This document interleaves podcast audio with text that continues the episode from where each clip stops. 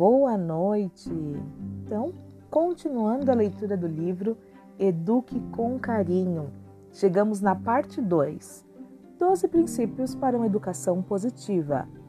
Princípio 1: Amor incondicional.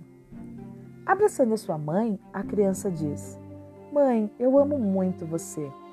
A mãe pergunta: você me ama, querido? Um tantão assim, diz a criança e estica os seus braços completamente. Mas o quanto você me ama, mamãe? A mãe responde: Eu não sei como medir, querido. Eu amo você tanto quanto cabe no meu coração. Eu não posso amar você mais do que isso. Eu posso, afirma a criança orgulhosamente. Camille Roy. Eu te amo exatamente do jeito que você é, Billy Joe o seu filho e não o seu comportamento. O que é amar incondicionalmente? Aceitar todos os erros? Não perceber os defeitos? Não ter crítica? Não.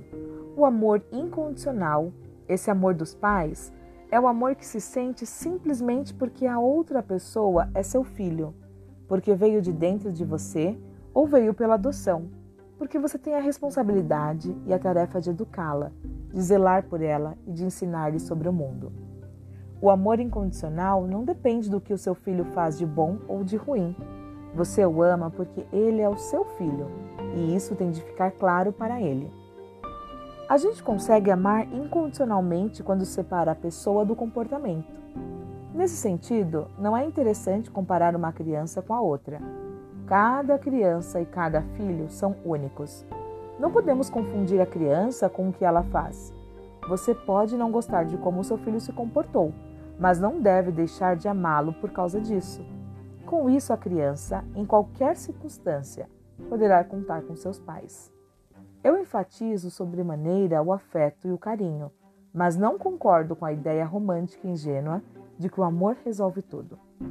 Amar incondicionalmente vai além de demonstrações de afeto e carinho. É uma habilidade dos pais de mostrar ao seu filho que seus pensamentos e sentimentos podem ser expressos livremente e sem risco para o relacionamento. Amar incondicionalmente não é só elogiar, dizer coisas boas, presentear, mas é aceitar o seu filho. É valorizar as atividades e as escolhas que seu filho está fazendo. Parece simples, mas não é. Geralmente, os pais acham que sempre devem interferir nas brincadeiras, liderar, mostrar o que acham certo, mesmo nas brincadeiras. Se seus filhos chamarem você para uma brincadeira, tente uma posição de chamão que chamamos de aceitação. Espere que ele comece a brincadeira. Deixe-se guiar por ele. Use expressões verbais e não verbais para mostrar que você está interagindo. Deixe-o liderar a brincadeira. Você até pode dizer: O que eu devo fazer agora? Tente não fazer um monte de perguntas, nem mudar o jeito que seu filho está brincando. Resolver problemas que ele mesmo pode resolver ou corrigir o que ele está fazendo. Se você fizer isso, você estará sendo intrusivo e não em uma posição de aceitação. A aceitação é enfatizar para o seu filho: Eu gosto do jeito que você fez isso. Ou saber suas ideias e opiniões. O que você pensa dessa história?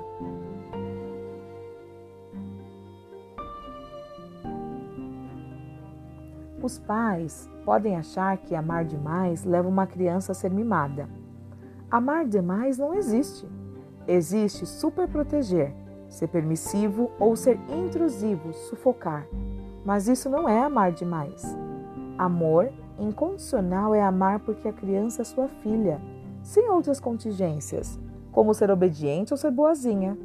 Estabelecer regras, limites e consequências são outras questões de que falaremos a seguir, nos outros princípios apresentados. O que se sabe é que quanto mais amada uma criança se sente, melhor ela aceita as regras e desenvolve amor e compaixão pelos outros. Crianças precisam saber que são importantes, que são amadas, que têm valor é esse o conceito do que chamamos amor incondicional. O grande pensador William James escreveu no século XIX: O mais profundo princípio na natureza humana é o anseio de ser apreciado. os pais podem perguntar: Mas então devo concordar com tudo que meus filhos fazem, mesmo quando se comportam mal? Não é isso. Amor incondicional e aceitação da criança não significam ausência de crítica do comportamento. A tarefa dos pais é clarificar expectativas, mostrar o certo e o errado e ser um espelho moral. Mas você deve amar seu filho como ele é e corrigir o seu comportamento.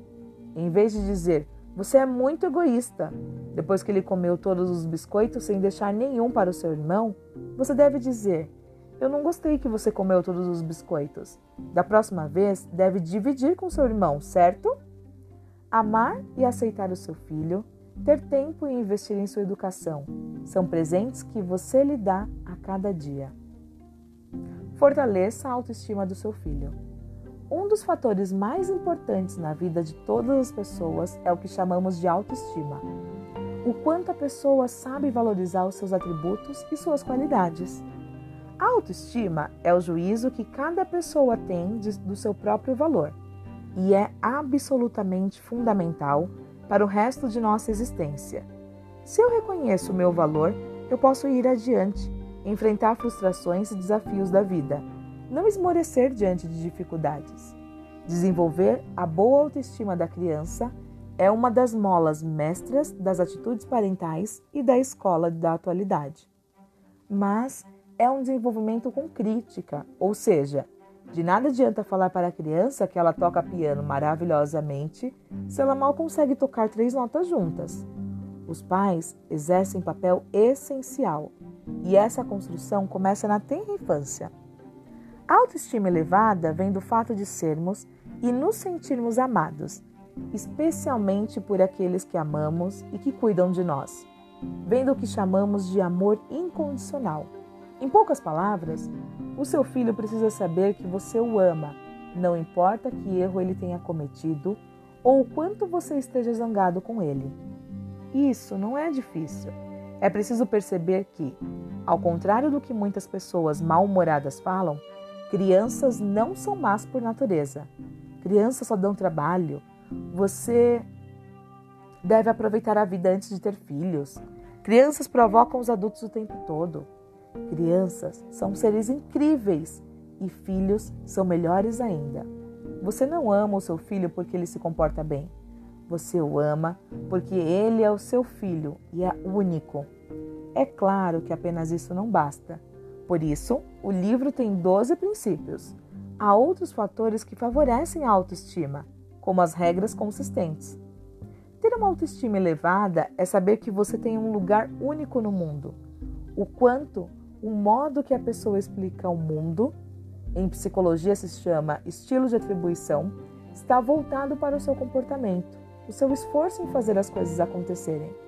Por exemplo, uma criança que diz: Eu tirei nota boa na prova porque eu estudei, mostra um estilo explicativo positivo e otimista e boa autoestima.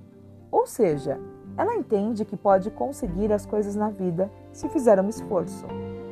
Outra criança pode dizer: eu estudei, mas tirei nota boa na prova porque tive sorte, ou porque a professora foi boazinha. Veja que ela não acredita em seu esforço. Cada um de nós precisa ter orgulho de si próprio, deve acreditar em si, deve ser capaz de acreditar que pode fazer acontecer. Essa característica é adquirida na infância. Em primeiro lugar, são os pais que valorizam o filho, mostram que ele é importante, apresentam consequências boas após seus comportamentos, lhe ensinam autocontrole. Esse autocontrole, desculpa, esse comportamento dos pais cria autorregras para a criança, que passa a entender o mundo de forma mais fácil. Afinal, é muito melhor ter uma regra que indica que ao estudar ela vai tirar notas boas, em vez de ter uma regra de que a sua nota depende da sorte, não é?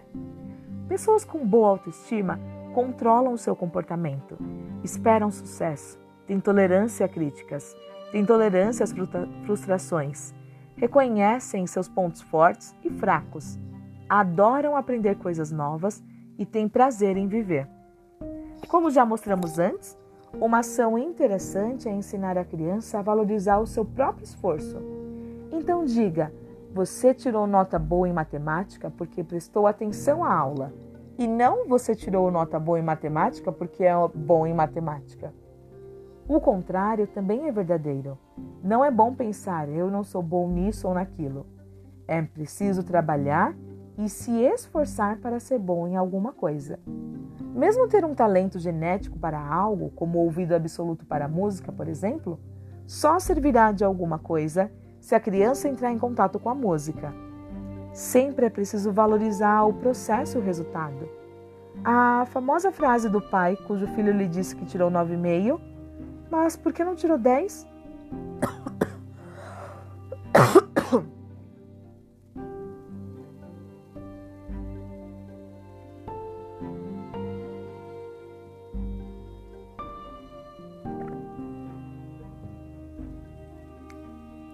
É um comentário destrutivo que pode deixar a mensagem de que a criança só tem valor integral se for perfeita, se for o máximo, seu resultado equivale e não desempenho e esforço. Nunca é demais lembrar que filhos não vêm com certificado de garantia. Fortaleça a capacidade de resiliência do seu filho. Resiliência tem sido outra palavra-chave da atualidade. É um conceito que indica que uma pessoa é capaz de enfrentar e superar a adversidade. Resiliência pode ser vista como uma série de habilidades que podem ser aprendidas e aplicadas no decorrer da vida. Uma criança que possui resiliência é aquela que consegue lidar mais efetivamente com o estresse, com os desafios de cada dia, recuperar-se das, frustra das frustrações, resolver problemas e ter expectativas realistas.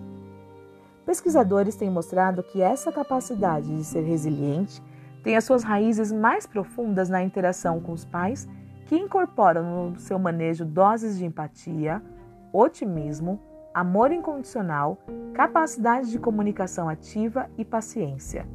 Crianças adquirem resiliência também quando têm os pais enormemente compromissados com ela e podem dizer: Eu sou amada pelos meus pais exatamente como eu sou.